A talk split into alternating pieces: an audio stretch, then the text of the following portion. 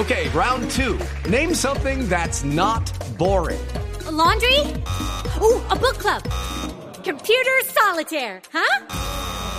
Ah, oh, sorry, we were looking for Chumba Casino. That's right. ChumbaCasino.com has over 100 casino style games. Join today and play for free for your chance to redeem some serious prizes.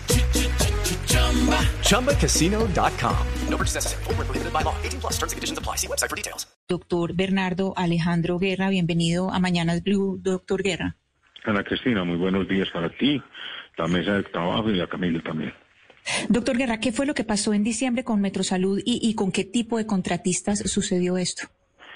En el mes de diciembre, Marta Castrillón, gerente cuestionada por los sindicatos y por grupos de interés en la salud por sus actuaciones como gerente de esa institución durante la alcaldía de Aníbal Gaviria, que es reelecta eh, o llevada nuevamente por eh, el alcalde de Medellín, Daniel Quintero, presenta una propuesta a la Junta Directiva para acabar con la planta temporal de 425 empleados, entre ellos cerca de 100 médicos, 70 enfermeras, auxiliares de enfermería y enfermeras profesionales, vacunadores. Ante el ruido generado por los sindicatos y por otras personas que conocemos la entidad y los medios de comunicación, solamente logra sacar 95 personas en pleno segundo pico de la pandemia y eh, mantiene la planta temporal hasta el mes de 15 de mayo, 5.5 meses o 5 meses y medio hasta el de mayo del año 2021.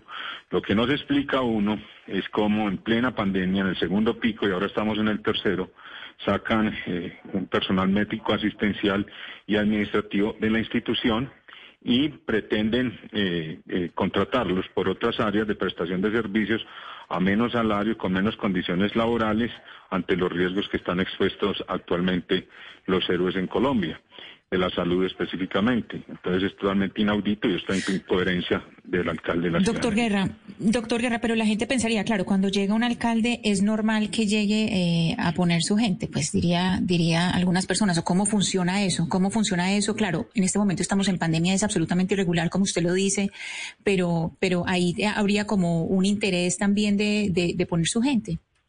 Lo que pasa es que estos, Ana Cristina, muchos de estos profesionales llevan más de 10 años en la entidad, hasta 12 años más, o sea, tres alcaldías. Entonces los tres alcaldes son totalmente diferentes. Lo que pasa es que en el lado, en el lado asistencial en plena pandemia uno no se puede poner a mirar si es amigo o enemigo.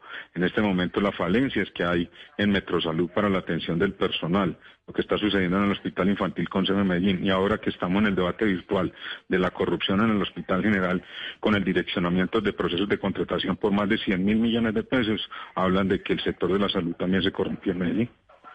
Doctor Guerra, esta mañana mi compañera Ana Cristina lo comentaba, y es que uno ve pues los pergaminos y la hoja de vida de la secretaria de Salud, Jennifer André Uribe, pues son muy cortos para, para el cargo que tiene, al igual que otros funcionarios de la alcaldía. ¿Cómo está, en su opinión, eh, rodeada la ciudad en tema, por ejemplo, de gerencia de hospitales, en las personas que ahorita están administrando la pandemia? Eh, eh, ¿En su opinión está el personal idóneo para hacerlo?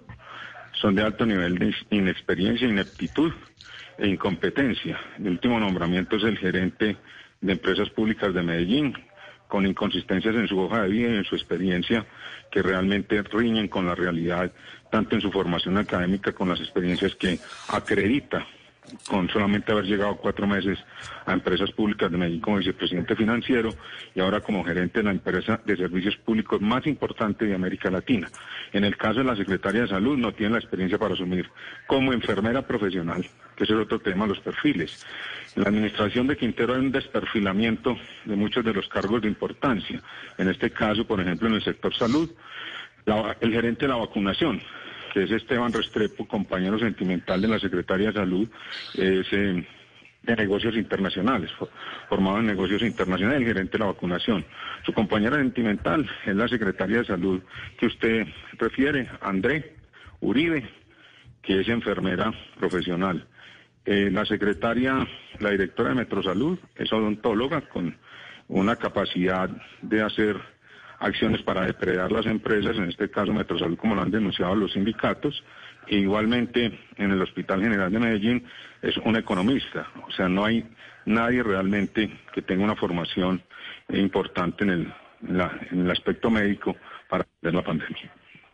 Doctor Guerra, si volvemos al caso de Metrosalud, ¿cuáles fueron el tipo de cargos que salieron y cómo se reemplazaron? Es decir, ¿cómo ha sido el, tránsito y lo que sucedió, lo que usted nos dice que pasó con los contratos, que algunos contratos cambiaron y se les eh, bajó el nivel? 425 fueron la eh, propuesta de la gerente para sacar de la entidad en diciembre en pleno de segundo pico, donde eh, la Junta solamente le acepta 95 médicos, personal administrativo, personas de vacunación, odontólogos y auxiliares de enfermería entre esos 95. Pero la propuesta inicial eran 425, entre ellos 100 médicos. Lo que llama la atención es que algunos de esos cargos se quieran proveer mediante prestación de servicios disminuyéndole las condiciones laborales a quienes van a emplear. Por ejemplo, enfermeras que salieron de unidades intermedias, que tenían todas las eh, condiciones laborales, ahora las llevan a disminuirle hasta el 40% en los salarios, en la prestación por prestación de servicios y le quitan las eh, garantías laborales que tenían en la planta temporal de la entidad, que son las mismas que tiene una persona que está ubicada en la planta normal o en la nómina de Metrosalud. Entonces, ¿cómo es posible que sacan la gente, la desmejoran y solamente con llamarlas héroes para que atiendan la pandemia en las situaciones en que se encuentra actualmente el tercer pico? Pero doctor Guerra, explícanos una cosa. ¿Qué tantas de estas 95 personas que, que salieron o pues a los cuales no les fueron renovados eh, los contratos en Metrosalud tenían experiencia en UCI? ¿Qué tantos de ellos eran intensivistas? Porque tengo entendido que pues Metrosalud no tiene UCIs. Pues sí, pero en este momento lo que están utilizando en muchos hospitales es la capacitación de médicos generales durante este año de pandemia para la atención en unidades de cuidados intensivos, la valoración y evaluación de los pacientes con enfermeras profesionales que se han formado. Situación que durante este año no se dio en el municipio de Medellín. Pues muy preocupante lo que usted nos cuenta y sobre todo en la situación que está en este momento Medellín. Doctor Guerra, y le agradezco mucho por haber atendido estos micrófonos y contarnos y pues hacer esas críticas que se le están haciendo al alcalde por haber tomado esa decisión y sobre todo en la situación en la que están en este momento en la ciudad. Mil gracias por haber estado aquí con nosotros. Camila, le agradezco mucho. Les, les pido un favor, ponga mucho cuidado al debate que en este momento están de manera virtual, haciendo en el Consejo de Medellín de la corrupción en el Hospital General de Medellín y la formación de una red de corrupción para robarse el hospital. Mejor dicho, Ana Cristina, doctor Guerra, mil gracias, pero no, a esto se le suma además lo del gerente de EPM, ¿no? Porque ya cuántos gerentes de empresas públicas de Medellín lleva el alcalde Daniel Quintero, Ana. Pues eh, empezó con eh, Álvaro Rendón, que fue declarado insubsistente. Después estuvo encargada la eh, señora Mónica Ruiz, que era vicepresidente de estrategia. Y esta semana, pues anunció el nuevo gerente, que es Miguel Alejandro Calderón Echatet. Pero, pero hay algo importante para decir, Camila, sobre, sobre esta elección, porque antes de quedar de, de, alcalde de Medellín, él había dicho, vamos a elegir, pues después, después de todas las críticas a Hidroituango que había hecho el, el alcalde Daniel Quintero, él había dicho, vamos a elegir con una firma Casa Talentos. Al día de hoy no se sabe cuál es la Casa Talentos que, que eligió al señor Miguel Alejandro Calderón. No sabemos cuál es la firma. Inclusive el, el, editorial del colombiano es, eh, se trata de, de, eso, de este nuevo gerente. ¿Qué es, qué, ¿Cuáles son las dudas que despiertan este nuevo nombramiento? Primero, pues la falta de experiencia. Este señor, antes de llegar a EPM, donde llegó hace cuatro meses, estaba de vicepresidente de finanzas, pero llegó hace cuatro meses, fue gerente de su microempresa, que es una em, microempresa de consultoría financiera eh, que tiene un capital de 10 millones de pesos. ¿Qué pasa con, con, esa, con esa empresa? Esa empresa de la cual es representante eh, legal y pues es el, el, accionista único, él ha trabajado ahí desde 2016. Esa empresa se llama CIC Gold. El problema, Camila, es que podría haber un posible conflicto de interés. ¿Por qué?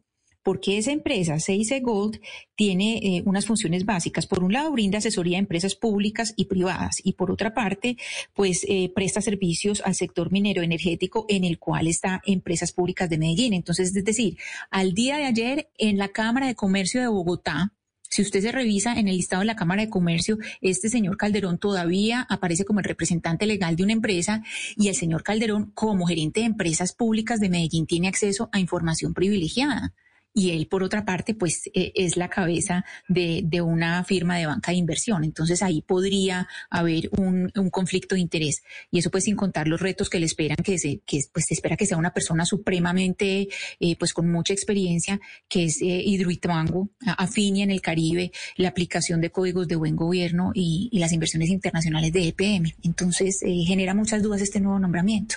Medellín siendo noticia hoy en Colombia no solo por el tema de las UCI ya en el 100%, la situación del COVID-19, sino pues los debates que se le hacen al alcalde Daniel Quintero en el Consejo de la Ciudad y los cuestionamientos al nuevo gerente de empresas públicas de Medellín.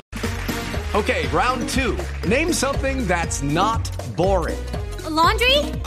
Ooh, a book club. Computer solitaire, huh? Ah, oh, sorry, we were looking for Chumba Casino. That's right. ChumbaCasino.com has over 100 casino style games. Join today and play for free for your chance to redeem some serious prizes. ChumbaCasino.com. No purchase necessary. Full prohibited by law. 18 plus terms and conditions apply. See website for details.